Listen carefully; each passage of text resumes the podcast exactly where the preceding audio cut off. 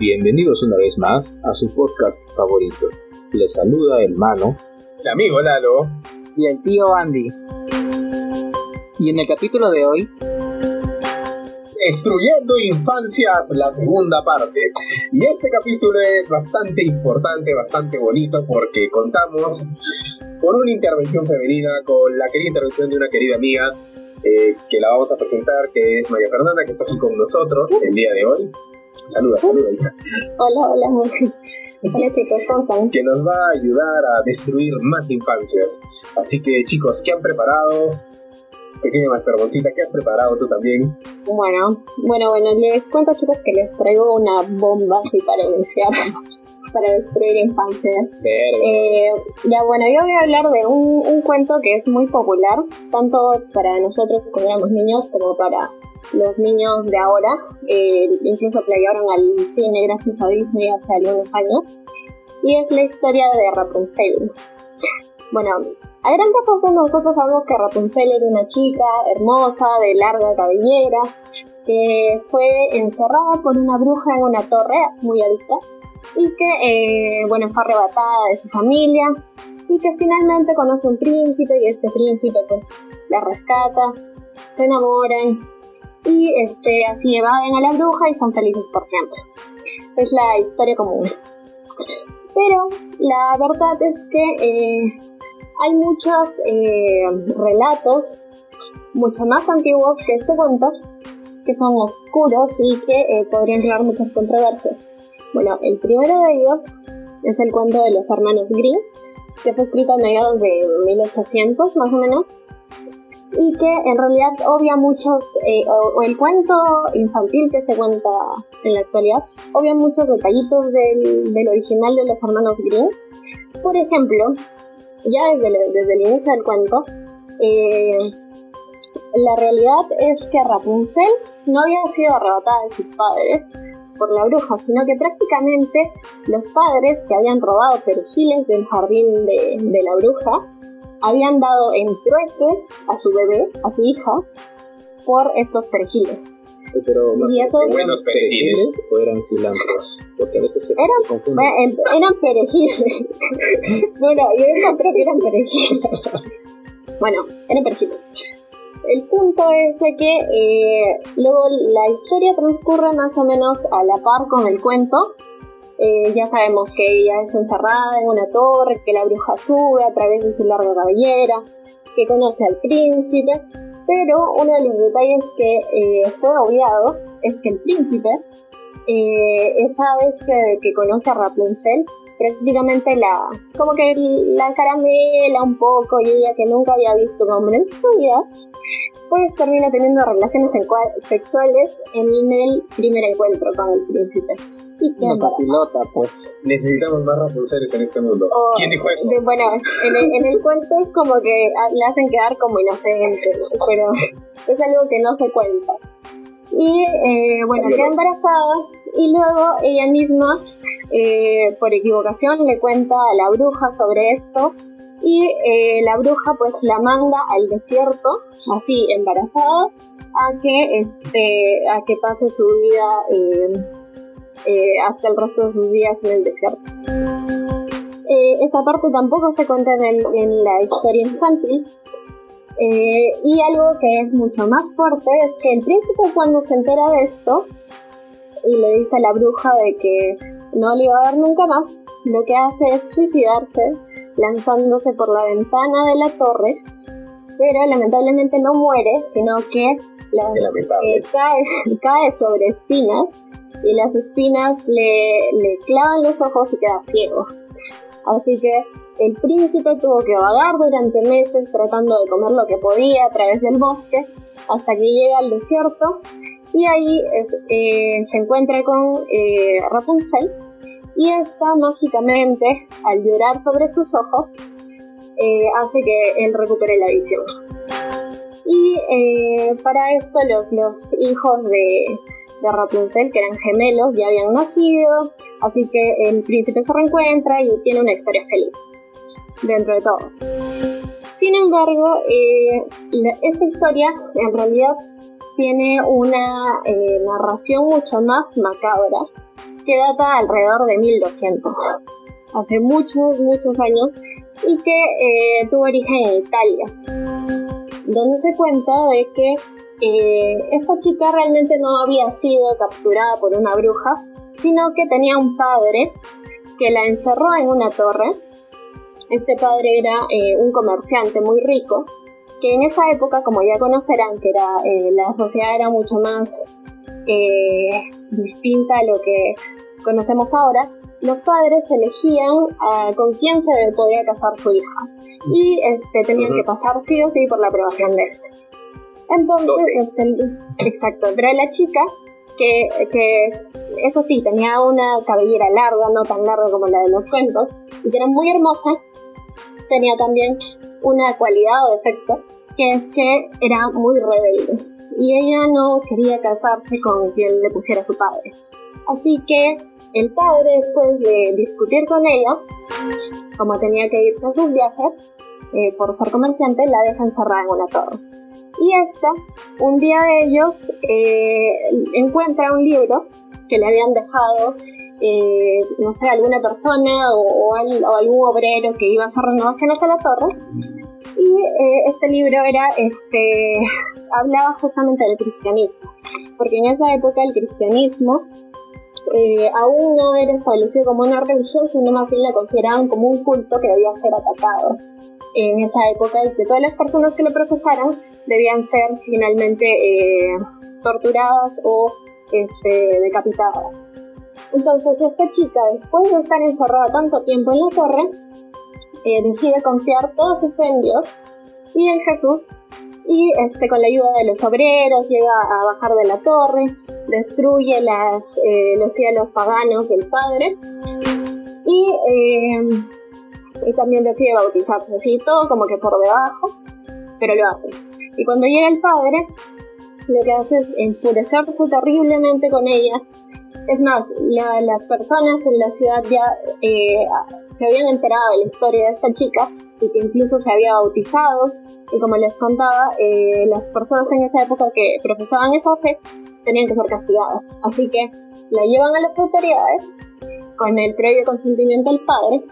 Y ahí eh, Rapunzel, o en realidad, bueno, el nombre de, esta chica era Bárbara, eh, es torturada prácticamente porque le empiezan a arrancar pedazos de piel, le echan sal a las heridas, le prenden fuego y e, era horrible.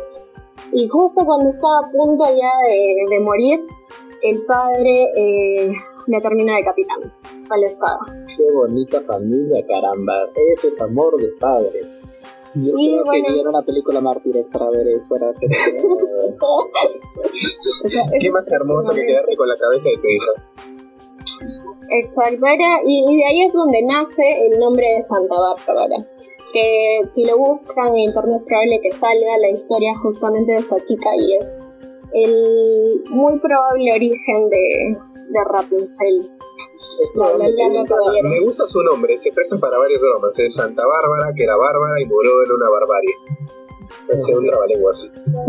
muy, se puede decir que esa historia, la de los 1200, se tomó como, no como origen, sino se tomó como inspiración esa historia para poder luego hacer la verdadera historia, o bueno, no la verdadera, sino la historia adaptada de los hermanos Grimm, ¿no? A parecer es eso. Y luego, lo que hace siempre Disney, tomar historias de los hermanos Grimm, que creo que quitar las violaciones, quitar siempre las violaciones. y adaptarlas para un público infantil. Sí, Pero es obvio, ¿no? Porque si no, pues se sabe que Disney es una compañía para un público joven, entonces tampoco van a presentar ese tipo de historias, ¿no? Pero lo irónico es que estas historias de los hermanos Green, o la selección de libros que estuvieron, estaba destinada para lo mismo, para un público infantil. Vean, otros tiempos pinchita donde los niños no se traumaban porque alguien les diga te van a violar en una torre, o te van a destripar, pórtate bien carajo, o te van a poner en una torre y se portaban bien, se portaban bien. El chiste, el, el, cuento cumplía el objetivo. Eso es cierto. Eh, exacto, son, son, todos los, los que eh, nacieron en la época de, de 1980 para adelante. Y son como que los que se han quedado medio traumados con ciertas cosas también. Pero podemos rescatar de que es normal escuchar historias eh, de los cuentos de los hermanos Grimm que tengan un buen final, ¿no? Como que ahora con Rapunzel eh, sí llegó a tener un final feliz porque pues su príncipe recuperó la vista y toda la cosa, que magia, que bla bla bla. Eh, que no es un común denominador de las historias de los hermanos Grimm. Eh, no, lo que hemos estado viendo. A que el príncipe era un inútil. Se trató de suicidar y se pinchó los ojos. se presentó ante ella y luego la violó. O sea, es un inútil. lo que más me da curiosidad es que, aunque no lo crean, la, la historia que tienes, Mazor, la, la de los 1200, eh, fue creada en Italia, dices, ¿no? Porque yo tengo una historia que es acerca de la verdadera historia de Pinocho, que también proviene o tiene un, un origen italiano. El, Mamma mía. El, escritor. Es que los italianos son terribles. Pues bueno, no quiero opinar, no quiero ganar en Italia, en Viva Milan. Bueno, eh, el escritor obviamente era italiano, su nombre era Carlo Collodi, si no me equivoco, y publicó, como estábamos conversando fuera del micrófono, no un cuento, sino un libro completo de Pinocho con muchas historias lo que nosotros hemos visto en el cine o en la película de Pinocho de Disney, también más, más o menos emulan lo que, lo que estaba en el libro. Porque no es, que, no es que Pinocho solo tenga una historia durante la película, lo que pasa por varias cosas y se desarrolla de esa forma. La historia hasta llegar al final, en el que se convierte en un niño de verdad y bla, bla, bla. La historia es muy parecida, la trama es muy parecida en sí también, la original, pero los detalles difieren en el sentido de que, por ejemplo, cuando el Pinocho mentía, no, no le crecía la nariz ni nada. Los detalles físicos de Pinocho eran un poco más toscos, no eran detalles tan pulidos como se mostraba, o sea, no era un niño lindo. Era un niño de madera, sí, pero era como que un poquito más... No tan detallado. Exacto. Y la personalidad de Pinocho era terrible, porque ah, no solo era mentiroso, no solo era eh, un muñeco travieso, sino que también era ladrón, era envidioso, era avaro, no tenía escrúpulos, emociones, era, era terrible el, el, mocoso ese de Pinocho. Era un pequeño hijo de su madre. Sí, sí, o sea, Gepetto lo, lo creó para que le haga compañía y lo pueda asistir en su vejez, porque no tenía nadie. Gepetto era un, anciano que vivía solo prácticamente. Y como, como se vio también en la película de Disney, el ángel guardián, por así decirlo, el como su orientador, ah, la, la persona ah, Grillo. Exacto, su, su, tutor, por así decirlo, el que estaba siempre tras de él. Su conciencia, su conciencia. Era Pepe Grillo en Disney, pero en el libro se, se le nombraba como un simple grillo. No era Pepe Grillo ni nada. ¿Ah? un grillo parlante. Exacto, era un grillo parlante. No, tenía, no, consumía cocaína. Y tan mal era la actitud de Pinocho que cuando, por ejemplo, el grillo parlante, entre comillas, le decía, oye, ¿sabes qué? Robaste tal cosa, está mal, no debes hacer eso. Oye, este, estás mintiendo mucho, ¿por qué eres así? Eso está mal, no se debe hacer. Entonces, en una de esas, Pinocho se sentía tan acosado por, por los comentarios de, del grillo parlante, entró en una ira tan grande que agarró un martillo y se lo tiró en la cabeza al autor y le reventó la madre al pobre grillo, o sea, lo mató. Y cabe resaltar que esto, estos detalles están en ese libro y ese libro es orientado para un público infantil. Entonces, como podemos ver, la, el común denominador de esos libros también es el, la poca como el, poco tino, no, no el poco tino, sino el, la poca censura que se utilizaba en ese momento para algunos detalles que eran un poquito grotescos o que se consideran grotescos en el mundo de ahora. Y bueno, no solo eso, sino que también este, lanzaba lisuras, era una persona que no le importaba nada. Cuando su padre le reclamó por la muerte del grillo parlante, él simplemente se hizo loco, dijo que él no tenía la culpa, que la culpa la tenía el grillo y bla, bla, bla. Entonces, gracias a todos estos acontecimientos, él se metió en muchos problemas, muchos problemas. Eh, hay detalles escabrosos en los que, por ejemplo, él para variar, estaba robando y eh, otra banda u otra pandilla así de niños también forajidos lo persigue para robarle lo que ya había robado. Y cuando lo atrapan, eh, lo cuelgan, lo cuelgan vivo. Obviamente no muere porque era... ¡Vivo, vivo! Es un muñeco. es, como un muñeco viviente, es un muñeco viviente, pero, se puede decir que es inmortal, por así decirlo. Que se puede, la única forma de matarlo es destruyéndolo, ¿no? Pero bueno, lo cuelgan y eso está en el libro también bastante detallado, que lo cuelgan y los niños dicen que como has escondido cosas de valor debajo de tu lengua, te vamos a colgar hoy día y mañana cuando estés muerto vamos a regresar para arrancártelas de, de tu cadáver o algo así. Entonces, esos pequeños detalles, o sea, la historia es muy parecida a la de Disney, pero esos pequeños detalles un poquito más tétricos, escabrosos, hacen la diferencia.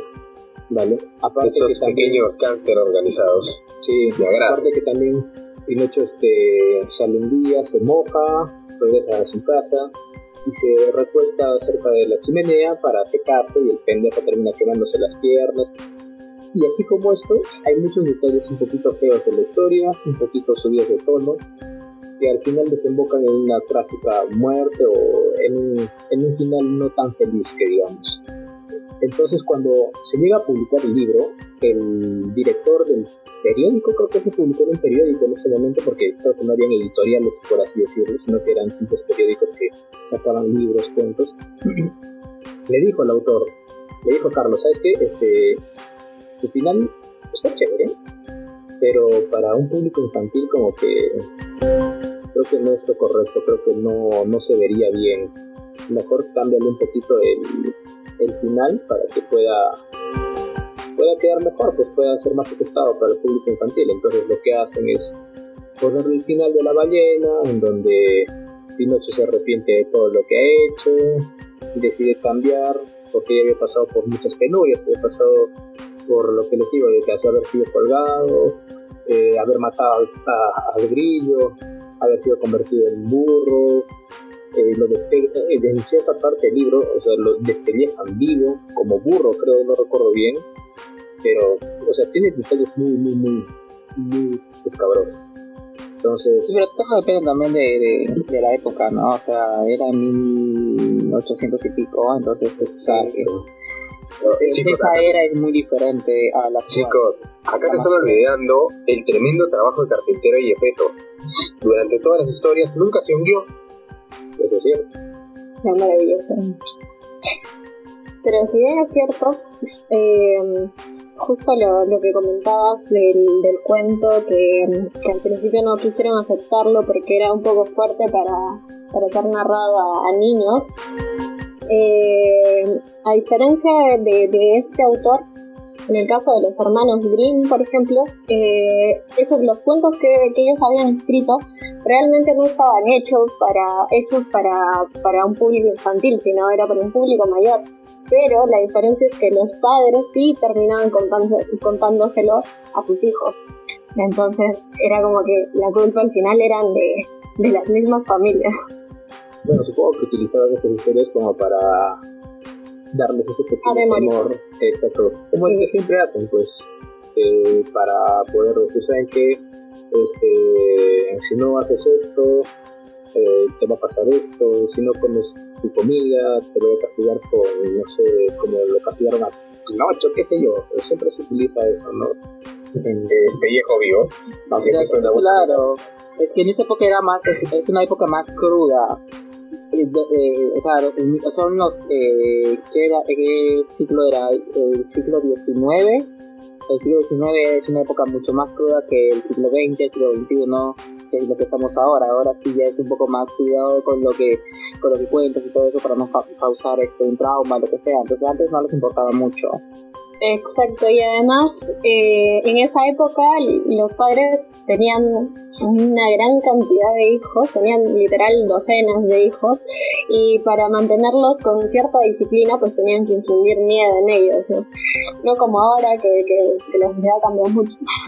Bueno, saltando los conejos, regresando, saltando los conejos y regresando a los 1900, a épocas crudas y sanguinarias, yo les he traído El Rey Arturo que muchos se acordarán de ella por el clásico de Disney de 1963, que era La espada en la piedra, que cuenta el origen del rey Arturo. No toda su historia, porque si me pongo a contar toda la historia aquí no terminamos ni en una semana, pero eh, lo que cuenta Disney era que, bueno, Arturito era un chico eh, huérfano que estaba con Sir Kyle, no, perdón, Sir Uther, que era el gordito, y su hijo Kyle, y bueno, lo trataban horrible. Un día llega Merlín porque lo vio en una de sus visiones de que lo más probable es que Arturo se convertiría en el rey de Inglaterra, o simplemente vio de que el niño tenía alguna cosa especial. Le comienza a enseñar, lo convierte en ardilla, lo convierte en pájaro, lo convierte en águila. Y eh, un día se pelea con, con Merlín, viaja a Londres, eh, Kyle lo, casi lo mata porque no había llevado su espada, va a buscar una espada y ¡pum! saca la espada de la piedra enfrente de Inglaterra y se vuelve rey de Inglaterra. Y todo el mundo feliz y ahí acaba. Bueno, la realidad es similar, pero no tanto. El cuento original es un cuento clásico y sucede que Arthur es un poco a los Robin Hood que no se sabe bien si en verdad existió o no existió. Entonces, la historia, eh, la primera historia que yo leí fue de yo, yo, eh, Geoffrey de Momón, también de Robert de Borón, que cuenta justamente todo esto de eh, los reyes de Britania, sobre todo centrándose en Arturito. Y lo que cuentan es bastante diferente a la historia original. La historia comienza con el papá de, Arturo, que es Uther Pendragón, que era justamente el rey de Britania. Él tenía como con ese nombre, weón. Yo, quiero, yo pues. quiero ese nombre. Puta madre. es el mejor nombre de la vida. Bueno, él estaba en medio de una guerra con las tribus germánicas y eh, se enamoró de una de las eh, esposas de uno de su, de su corte, un noble de su corte, y dijo, mmm, me gustas. Y medio que le miente a Merlín y le dice, tengo que hacer una gestión y tengo que ir disfrazado de este noble, esto, no sé si me puedas ayudar. Merlín hace sus hechizos, lo transforma. Y Pendragon fue, y bien Pen Davis se embarazó a, a que era justamente la madre de Arturo. Y nueve meses después, ¡oh sorpresa! ¡Mellizos! Y así nació Arturo y su hermana Morgana. Durante ese tiempo, el pobre noble lo mandó a la guerra a Uther a, que muriera en primera línea, y obviamente murió. Él se casa con Igraine y Merlín eh, estaba medio enojado, pero también ve con su magia que en un futuro ambos niños iban a causar un impacto en la historia, así que dice, oye, ¿sabes qué? Tu hijo dámelo en adopción y yo voy a criar y le dice, ya tu hija la tienes que mandar lejos, mándala a un convento, porque si ella llega a aprender un poco de magia va a ser mucho más poderosa que cualquier mago y lo va a usar para el mal. Entonces en teoría Morgana la mandan a, una, a un convento, pero con nueve años ella se escapa, se va a la isla de Ávalo y bueno, se convierte en una de las magas más poderosas que ha existido, por eso le decían Morgana Flay, que es Morgana la Hada. Y mientras tanto, eh, Merlin se lleva a Arturito y se lo da a un noble que él cree que eh, lo va a formar bien y lo entrega a Sir Uther, que también se llamaba igual, pero, eh, eh, perdón, Sir Héctor, me confundí con los nombres, el gordito era Sir Héctor, se lo da a Sir Héctor para que lo críe como su hijo. Y Sir Héctor lo cría al mismo tiempo que a su hijo Kyle, que era un poco mayor, y ahí donde la primera diferencia brutal con la historia es que Kyle y, y, Arturo eran súper amigos, se llevaban súper bien y tenían ese tipo de relación de hermanos. Pasan los años, en esos años constantemente va llegando Berlín con visitas constantes para ver a Arturo y ver que haya crecido bien. Y eh, cuando cumplen los 15 años, Uther Pendragon muere entonces dicen, oye, necesitamos a alguien que pelee contra los germanos porque seguimos peleando, porque seguimos en guerra y nos vamos a ir al demonio. Y como los nobles no encontraban un heredero, eh, eh, lo que hace Uther es decirle a Merlín, oye, coge mi espada en su lecho de muerte y ponla en, la plaza de Lones al frente de la iglesia, de tal manera que quien pueda sacar la espada de, la piedra sea el legítimo heredero a convertirse en rey de Britania. Entonces Merlin hace sus conjuros, la pone y solamente el verdadero heredero podría sacar la espada. Y acá hay otra diferencia, nunca estaba, había una piedra, pero la espada no estaba clavada encima de una piedra, estaba clavada encima de un yunque. Bueno, eh, como no había quien peleara contra los eh, contra los enemigos del reino, contra las tribus germánicas, lo que hacen, ajá, lo que hacen es, ¿sabes qué? Hagamos una, un juego, hagamos un torneo y quien gane el torneo de los nobles que dirija las tropas y si a la gente le agrada, bueno, pues que se convierte en rey. Él ganó, nos, nos partió la madre a todos, un, un, derecho tendrá. Entonces comienza eh, todo este torneo, va Sir Kyle, va Sir Héctor, participan, y cuando le tocaba la batalla con espadas, Sir Kyle se da cuenta que se olvidó la espada, le da plata a Arturito y le dice, por favor, corre y consigue una espada de donde sea. Arturito va, no encuentra nada, ve una espada clavada encima de un yunque frente a la iglesia y dice, espada, bien, coge, la saca y se la lleva pelea y graciosamente Sir Kyle es el que gana todo el evento, gana todo el torneo. A la gente le vale y dice, ¿de dónde sacaste esa espada? De la espada en Yunque, cuéntanos, tú la sacaste, tú no la sacaste. Y ahí es donde se cumple algo como en Disney que van de vuelta al frente de la iglesia y dicen, ya, a ver, ponlo otra vez.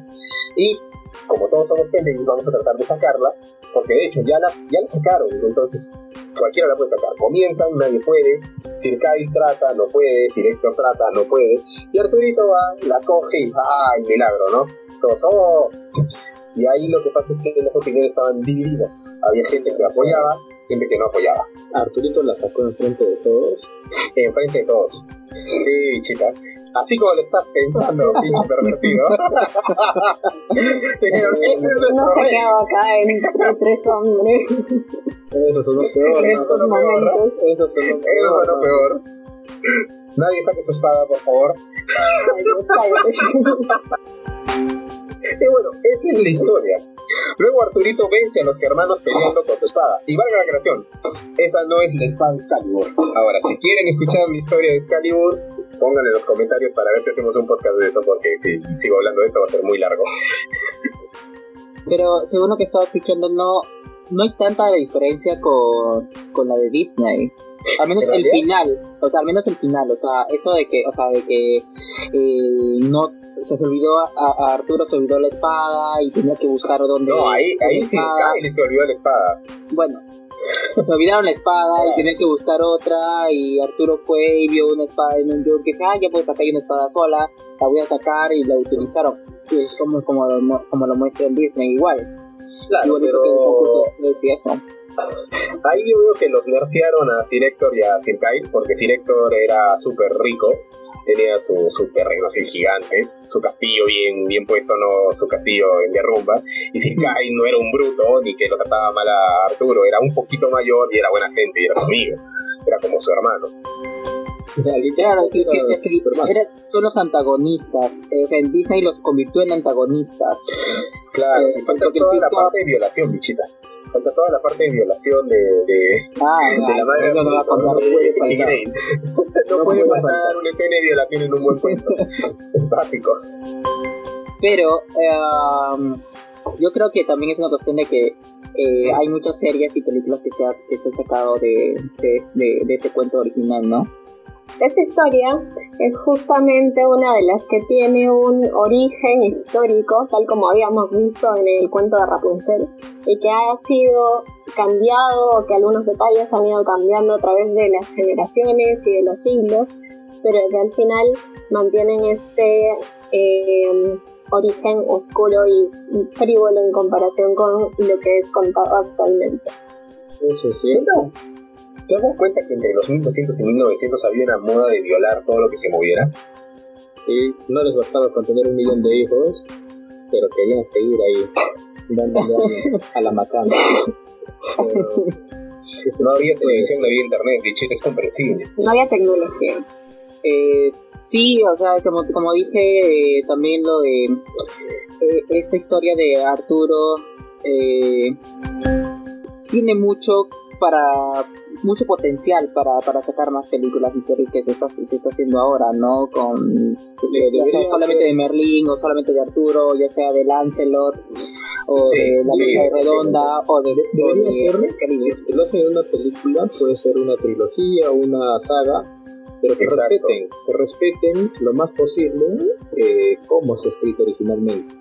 Porque ¿sabes? no son muchos libros, hay, varias, hay varias películas que hablan del Rey Arturo y hasta series también creo que no todas, hay unas series muy buenas, como tú me nombraste una de Merlí, creo, no recuerdo. Merlín. Merlín.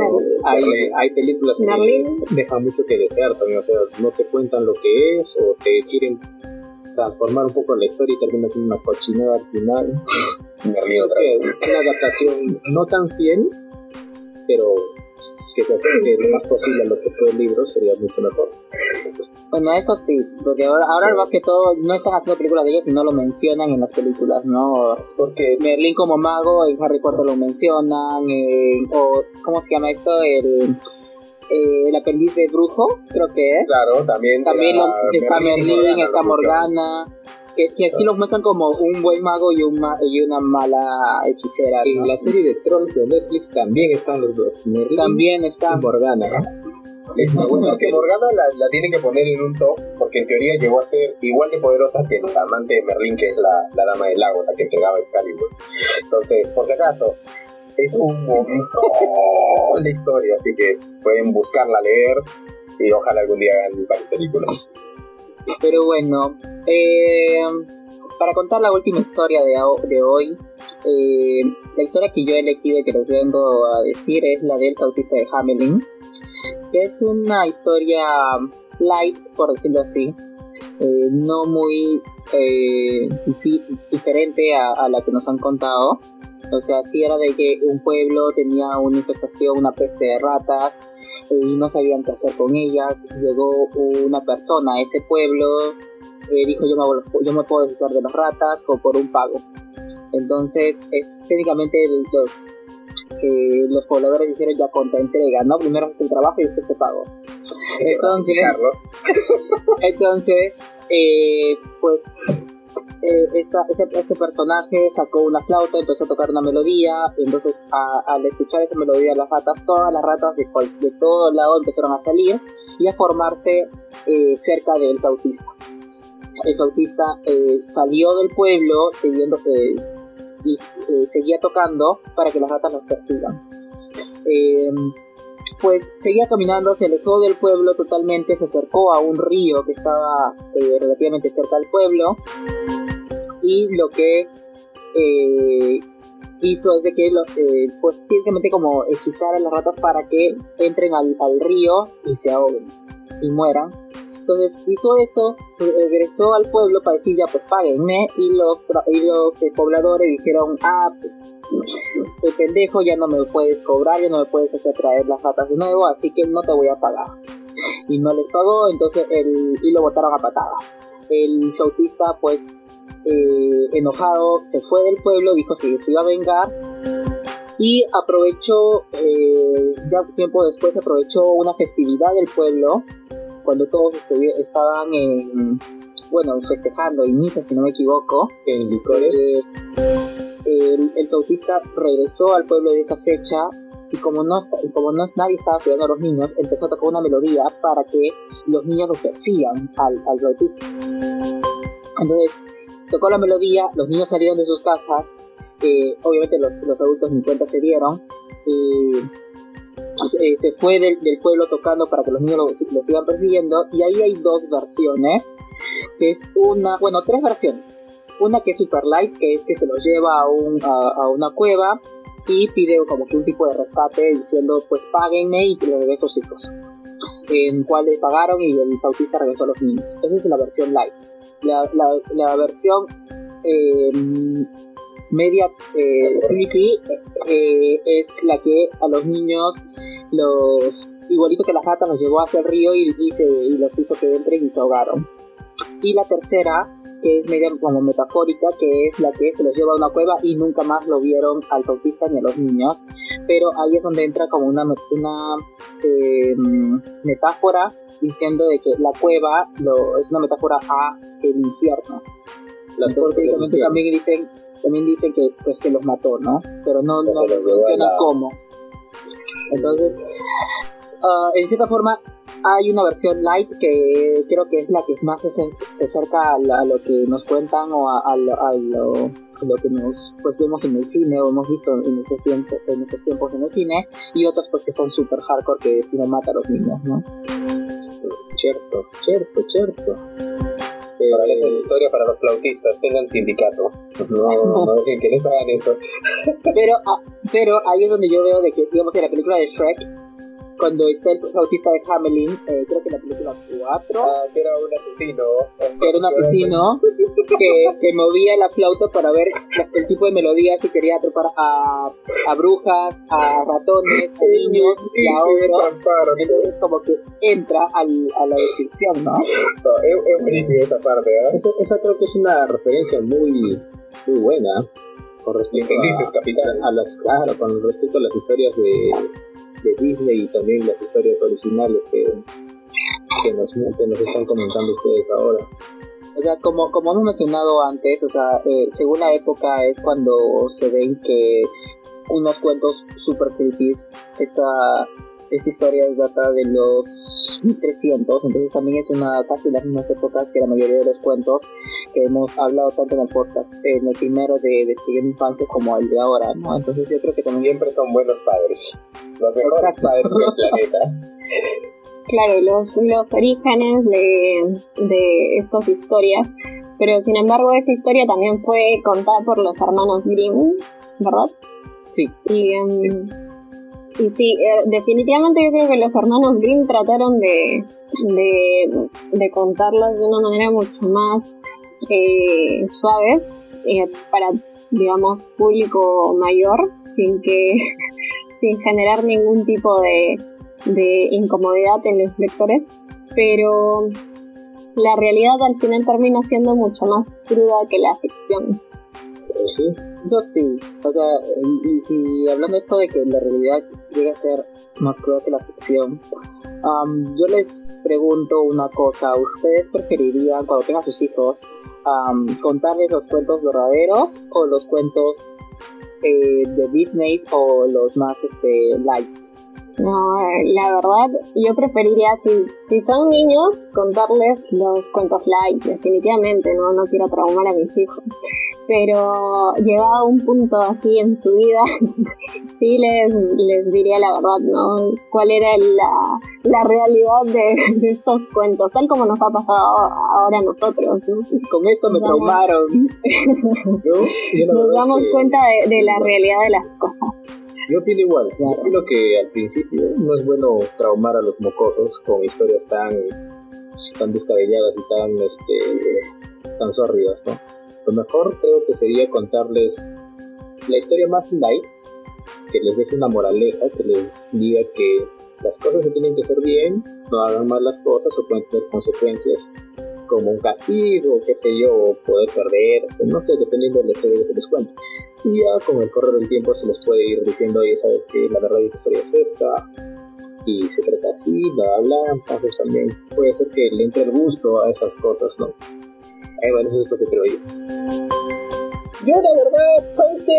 Yo creo que cumple 7 años o 8, yo te les cuento la verdadera historia. Esa legada a la que yo miré Qué cruel. que era Papa 18, y crecí normal, no, no me pasó nada. Es más, me encanta la serie de terror por eso, pero.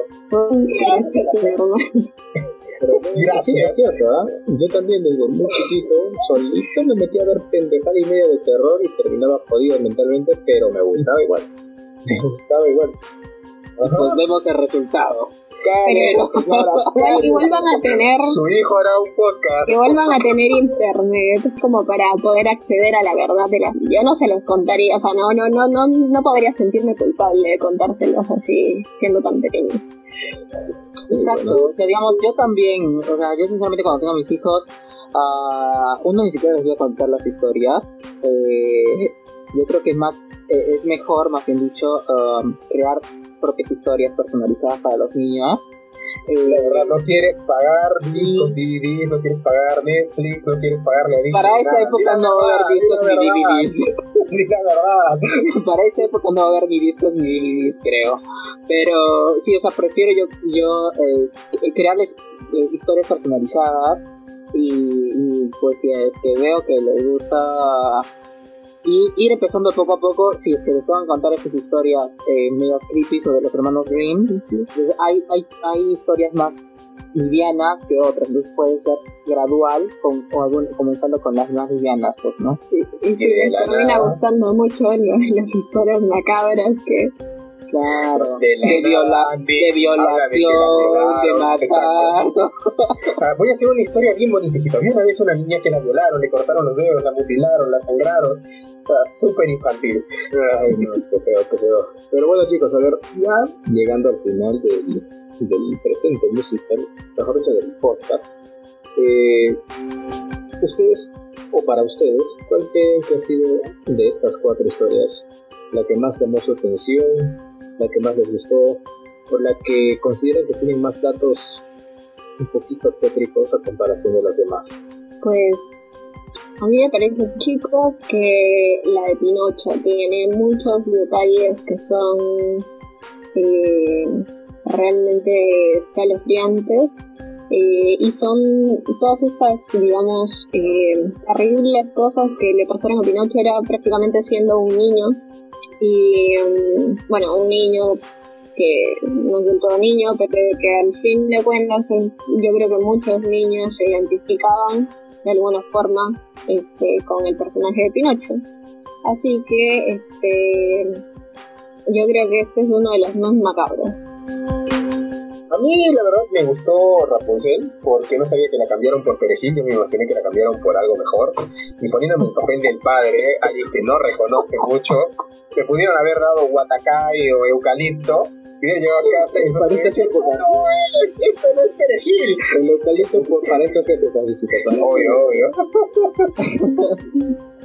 uh, yo creo que Pinocho también, porque o sea, eh, también es un cuento sí, que, nos da mucha enseñanza, ¿verdad? O sea, es que sí se no es tan crudo, en cierta manera, eh, para poder contarlos a nuestros hijos y, y puedan ellos entender que si es que haces cosas malas, te va a pasar cosas malas. Entonces, creo que es de los pocos cuentos medios crudos que sí em, eh, tiene una enseñanza, ¿no? Despellejarnos crudo. Qué bonitas historias.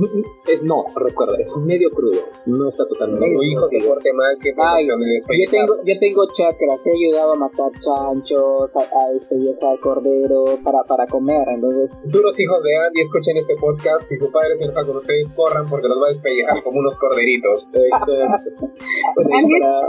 no, no miren atrás.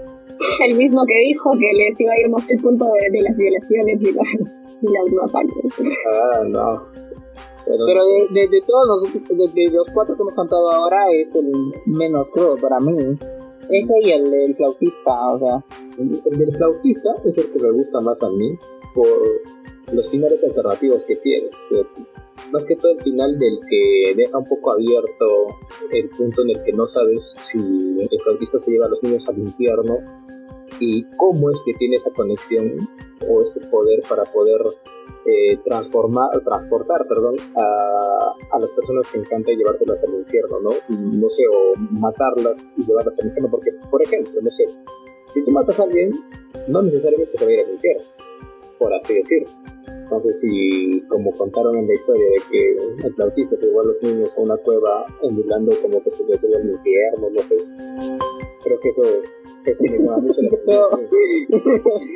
no, era, era, no, no, era de que el flautista, o sea, en la historia decía de que se los llevó a los niños a una cueva, pero metafóricamente se piensa de que esa cueva es el infierno, o sea, no es que sea el infierno, sino que significa infierno, o sea, quiere, quiere decir que el flautista los mató.